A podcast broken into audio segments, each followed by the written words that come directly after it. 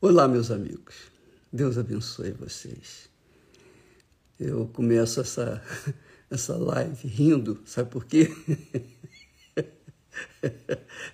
Jesus é magnífico e a sua grandiosidade, magnificência, além da sua grandiosíssima misericórdia, ele nos revela, ele nos dá entendimento espiritual para que a gente possa compreender o que é espiritual, para que nós possamos então aplicar o que é espiritual à nossa vida e abençoar a nossa alma. Veja só, Jesus disse o seguinte: insensatos e cegos. Ele está falando para os religiosos, os judeus, fariseus, os escribas. Ele está falando para todas as pessoas que são religiosas e até os seus profissionais, pastores, bispos, enfim, toda a, a classe de religiosidade. Ele diz: insensatos e cegos. Insensato, para quem não saiba, é aquela pessoa que não pensa, só só obedece movida pelo coração, não pensa, não raciocina. Esse é o insensato. O cego eu não preciso falar. Ele disse: insensatos e cegos. Qual é maior, o ouro ou o templo que santifica o ouro? Depois ele faz a mesma pergunta. Insensatos e cegos, qual é maior? A oferta ou o altar que santifica a oferta? Em outras palavras, ele está dizendo: qual é maior? O que é visível, palpável, ou aquilo que é, digamos, espiritual? Espiritual, que é invisível. Qual é maior, em outras palavras, nos dias de hoje? Qual é maior? O seu corpo belo, maravilhoso ou a sua alma? Em outras palavras, é isso. O que, que você tem mais prezado nessa vida? O que, que você tem mais investido neste mundo? O seu corpo ou a sua alma? Procure ver, avaliar bem essa pergunta e responder para si mesmo.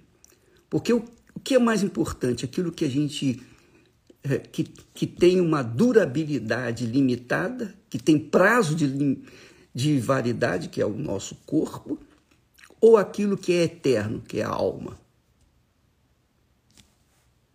Então, muitas pessoas, muitas não, a maioria das pessoas, mesmo as, aquelas que são religiosas, priorizam mais, valorizam mais o que é deteriorado, deteriorável o que é desprezível, que não é, eu não diria desprezível, mas o que vai ficar por aí, que vai apodrecer, que tem um fim limitado, do que aquilo que é eterno, que é a alma. A alma é eterna, a alma não morre. Você que está me assistindo agora e de repente diz assim: "Ah, eu vou acabar com a minha vida para eu descansar". Você não vai descansar. A sua alma não descansa nunca, jamais, em tempo algum.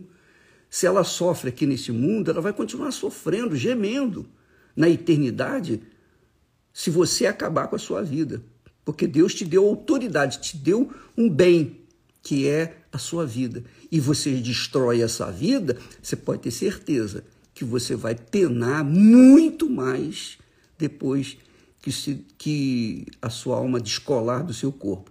Então Jesus diz aqui, deixa uma pergunta para os que são os que são religiosos, aqueles que são cegos, insensatos, que não pensam, que não raciocinam, que não avaliam, que não usam o raciocínio, que não usam a inteligência, que não usam o espírito. o espírito que Deus emprestou, que é a inteligência. Então, o que é mais importante? Qual é maior?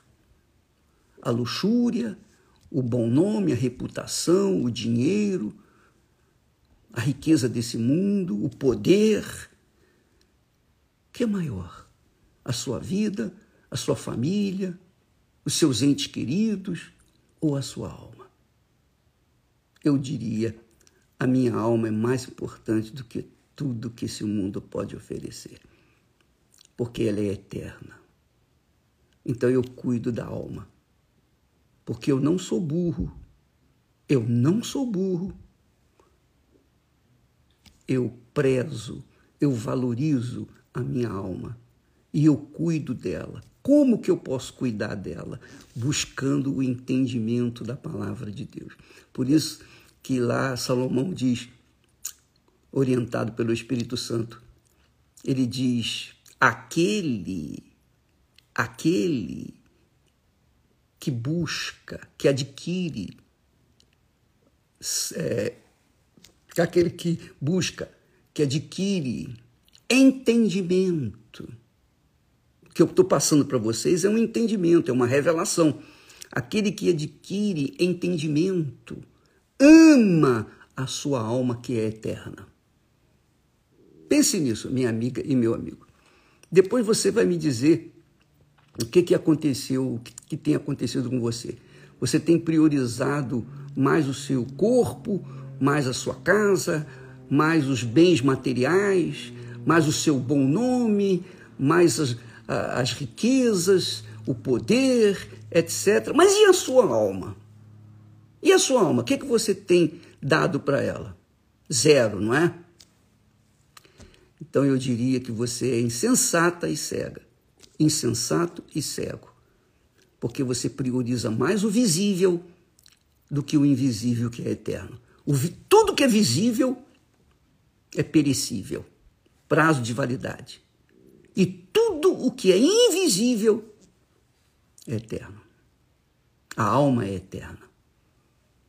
Com Deus ou sem Deus, ela é eterna. Você escolhe aonde vai investir. Então, Jesus criou a igreja justamente para isso para congregar os interessados no espírito do altar. O Espírito Santo é o espírito do altar. Você não vê, você não toca, você não sente. Mas, quando você o recebe, aí, aí, minha amiga, você se torna a pessoa mais feliz do mundo e completa mais feliz do mundo, do mundo, mais rica, mais poderosa e completa. Não lhe falta mais nada. Essa é a mensagem. O Espírito Santo está aí disponível para todos. O Espírito do altar está disponível para todos, todos. Gregos e troianos, católicos, espíritas, evangélicos, os evangélicos incrédulos, os desagrejados, os muçulmanos, os judeus, os budistas, quem tem religião, quem não tem religião, o Espírito Santo está disponível para todos, mas todos os que se colocam à disposição do altar. Aí ele vem, enche e faz da pessoa uma nova criatura. Ele dá um novo coração, um novo espírito, uma vida nova. Deus abençoe e até amanhã. Aliás, neste domingo, não se esqueça, às sete da manhã, nós teremos a reunião das primícias aqui no templo, como só ia acontecer nas igrejas universal do Reino de Deus.